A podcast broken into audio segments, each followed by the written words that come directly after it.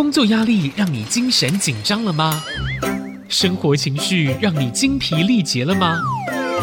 让陈永仪跟您谈谈心理与情绪，改变我们与周遭的关系。欢迎收听《心理学不学》。这里是 IC 之音竹科广播 FM 九七点五，心理学不学？我是陈永仪，你好吗？今天早上起来的时候感觉如何？心情好不好？身体觉得 OK 吗？早上起来的时候，我们都可以自己想一想，问一下自己的状态。今天要跟大家讲做菜，不要怀疑，因为我看到我的制作人啊，心如的嘴巴掉地上。嗯，想一想哈，如果你是一个自己会做菜的人。晚上回家想说忙了一天，回到家犒赏自己一下，做个自己喜欢吃的东西。再回到台湾还蛮喜欢台湾的高丽菜的哈，所以就想说炒了一盘高丽菜出来，觉得很享受的时候呢，一筷子夹下去放到嘴里，哎呦，真的是太咸了。这个时候。你会怎么办？当然，当下会觉得说：“哎呀，真的是这个盐可能放太多啦，或是等等，会讲很多原因。”那当下也可能有很多解决的方式。但是如果每一天你做菜的时候，你自己吃下去都觉得很咸，你会每一天都做同样的抱怨吗？这个听起来是很荒谬的事情。但是我们想一想，我们周围，你天天抱怨的是什么样子的事情呢？我的老婆对我不好。我的小孩不听话，我的老板对我要求太多，我没有时间做运动，等等等等。每天的抱怨是不是都一样？如果我们把它比作做菜，今天我做一道菜出来，觉得很咸，你会不会下一次就说：“哼，我来想一想，这是什么原因？是盐放太多了呢，还是水放太少了呢？还是我应该多加点糖，多加点醋呢？”我们会想办法改进。造成不同的结果，这是我们所谓的科学嘛，对不对？如果你每天都做一样的事情，却期待有不同的结果，这个不只是不科学，也不太合逻辑啊。可是我们人却常常做这样的事情。今天同一道太咸的菜，我们再来看，如果做菜的人不是你呢？如果是你的配偶，他做出来的菜，你今天跟他讲，哎，好咸哦，哎，明天他做出来。还是好咸哦！你已经讲了十年了，他还是做好咸的的菜。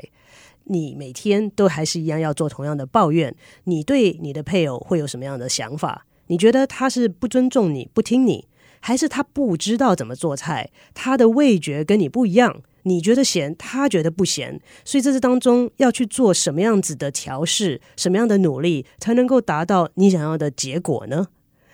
常常有人跟我说：“哎。”你们做临床的，这还不错哈，跟病人聊聊天就有这么多钱可以赚。我实在是觉得很无奈耶。最好是病人来这边沏壶好茶，然后呢坐下来天南地北的聊一聊，最后就可以付钱了。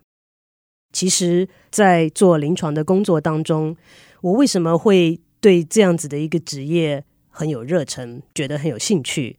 其实我做的工作就有点像。我刚刚跟大家介绍的做菜一样的道理，常常病人到我的诊间来的时候，抱怨的都是一样的事情，不论是对自己，还是对家人，还是对生命中其他重要的人，我们的期待一直都在那边，但不努力做一些改变的时候。却每天早上起来都觉得结果会该不一样，这个不是跟自己过不去吗？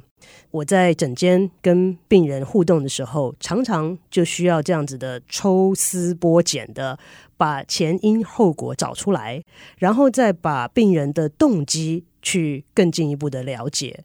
你是既然这么想要这样的结果，你愿意做什么样子的付出跟努力，才能让你达到这样的结果呢？所以在做这些损益分析的结果之后，才能为病人呈现出来现实生活的状况，他才能更好的去做一些选择，才能更好的去分配他的资源。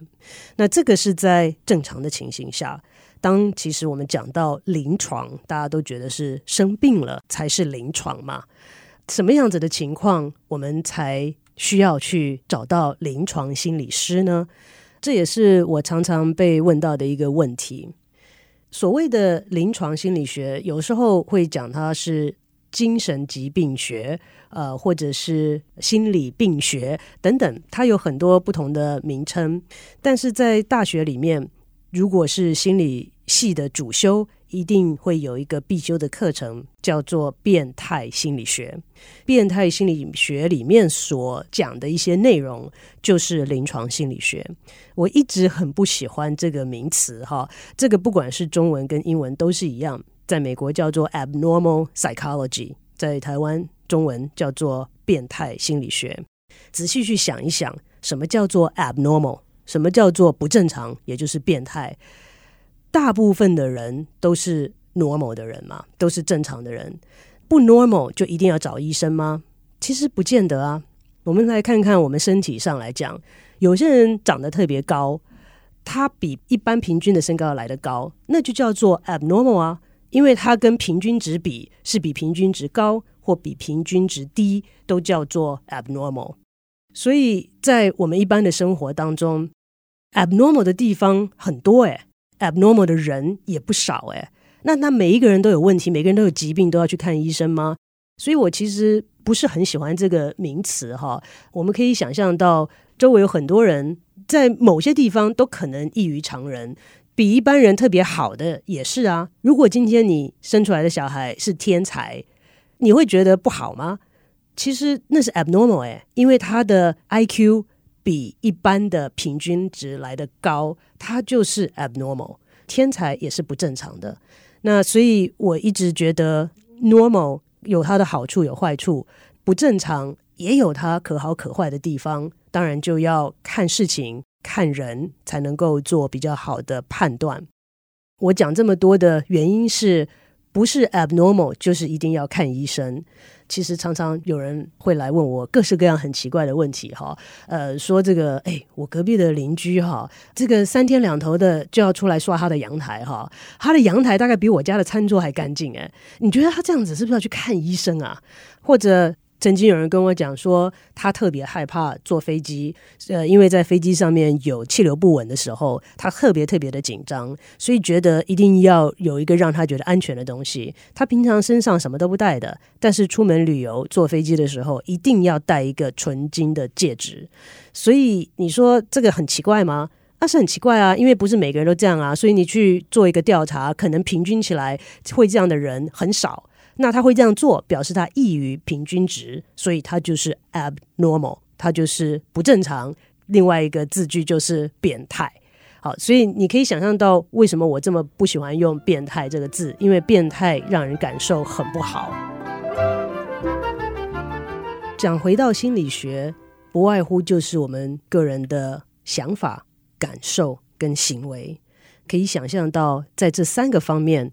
都会有很多的个人差异，也会有很多不同的人在不同的面向比平均值高很多或低很多。有些人比较敏感，有些人感受特别深刻。我想到之前在山上帮小朋友做 EQ 测验的时候，到山上一个叫清泉的地方，风景真的是很漂亮。那也刚好，真的是事先没有计划，看到了一个呃三毛的纪念馆。那我就进去看了，就看到一些三毛当初住在清泉的时候写的一些东西。那其中一个我觉得印象深刻哈，他到了清泉呢，非常非常喜欢清泉。他说：“当我想到清泉时，简直有一种痛。每当生命中出现太好的事物。”我总觉得痛和孤独。我离开清泉，一部分的心简直碎了。当我看到呃三毛写这样子的东西的时候，我其实内心深处觉得有很深的感受。我觉得他真的是很能用言语表达出他内心的感觉，但是我同时也觉得哇，他是一个感受如此深刻的人。也许现在很多人不知道三毛是谁哈，呃，他其实我觉得是一个很不错的一个作家哈，在他的很多作品当中，我们都可以看到他对生命的体会，他这个深刻的程度。有些人能够做他们所做的事情，就是因为他有异于常人的感受。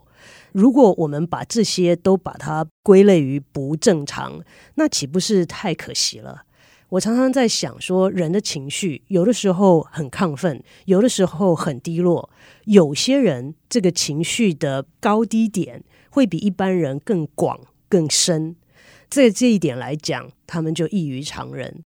那如果把他们都送去，把它矫正变成平均值的话，那我们的社会会是什么样子呢？我们可以想象当初国父革命。我的时代小时候都要学这个哈。国父十次革命是什么样的人？是这样子的想不开啊！一次两次不成功就算了嘛。我们还可以想到爱迪生在做实验的时候，一次两次三次不成功，哎，可以放弃了吧？他们这样子的毅力，这样子的热忱，使他们异于常人。说这些的原因是希望在我们这一段时间要开始介绍临床心理学的时候，在一开始能够让大家了解异于常人不是一件不好的事情。我们的社会要多元化，要进步，要丰富，是需要很多不同的人所组成的。每一个人都有他独特的地方，每一个人都有他可以贡献的地方。所以异于常人不是一件不好的事情。但是要在什么情况下才需要临床心理师，需要临床上面的帮忙呢？我们先休息一下，接下来再针对这一方面跟大家一起讨论。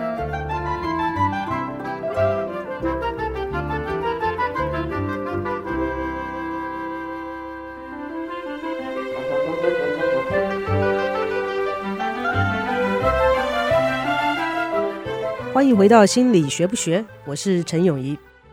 有一个大学生跑来找我，问我说：“哎，老师啊。”你是做临床的，你可不可以帮忙我一下？其实，在学校哈，呃，常常会碰到这样的情况。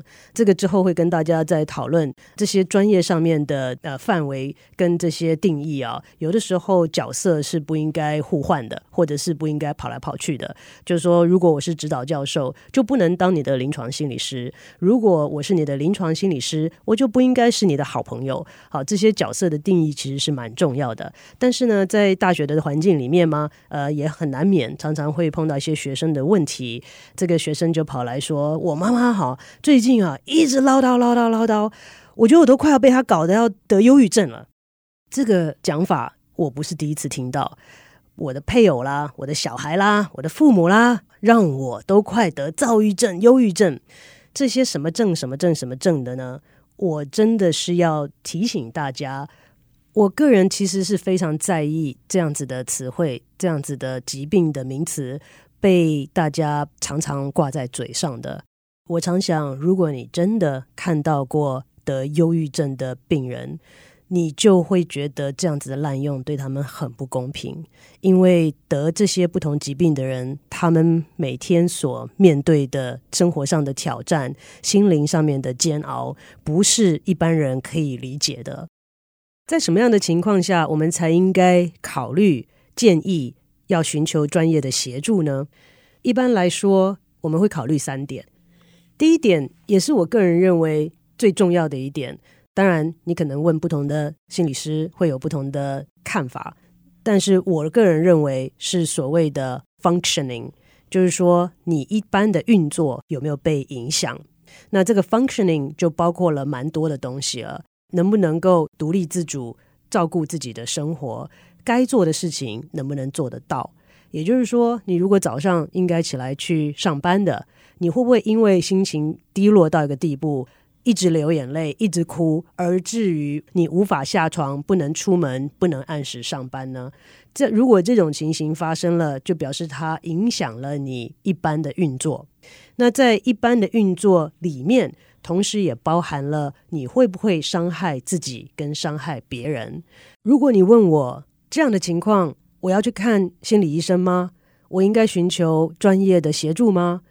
我第一个会回问你的问题是：你平常生活有没有受到影响？你的作息有没有受到影响？那我会要看的是你现在跟之前有没有变化。如果一个人一直以来都是很准时上下班的人，忽然之间不知道因为什么因素而变成早上没有办法准时上班，呃，甚至于常常请假，这个变化会是我需要去注意的地方。比起另外一个人，如果他一直以来都是上班常常迟到，然后常常请假的人，那他就算最近在经历了很多呃这个情绪上的问题啊等等，但是他在上下班的这个不稳定性上，还是跟以前一样，我就相对的来讲就不会这么这么的担心，好，因为它的变化没有那么大，所以其实，在运作上面，我们当然要看的东西很多，但是最简单。最基本的问题就是说，你能不能够独立自主的生活，然后去做你应该能够做到的事情。如果答案是没有办法，那我就会建议这个要考虑去寻求专业协助的因素了。所以，functioning 哈是我认为最重要的。那常常有的时候，父母会来跟我讲说：“哎呀，这个小朋友啊，爱玩呐，然后不专心呐，哎呀，是不是得了 ADHD 啊？注意力不足好动症啊？”呃，第一个不要太快的给自己的家人朋友哈下诊断。第二个就是说，如果在他的年龄范围，在他的生活范围，他的行为是属于正常的，是属于不影响他一般作息跟运作的，我觉得就可以再观察。那所以这是我第一个会考量的。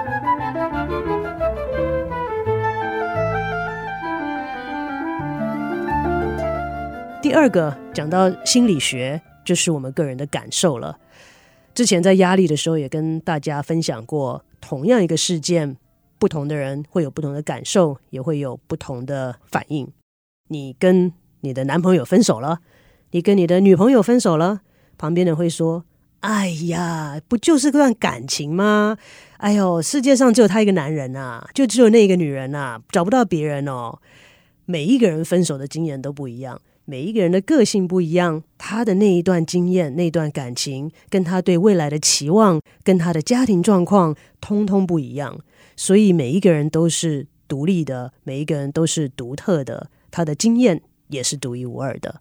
在这样的情况之下，我们必须要考虑到个人的主观感受，这个就是要考量的第二点。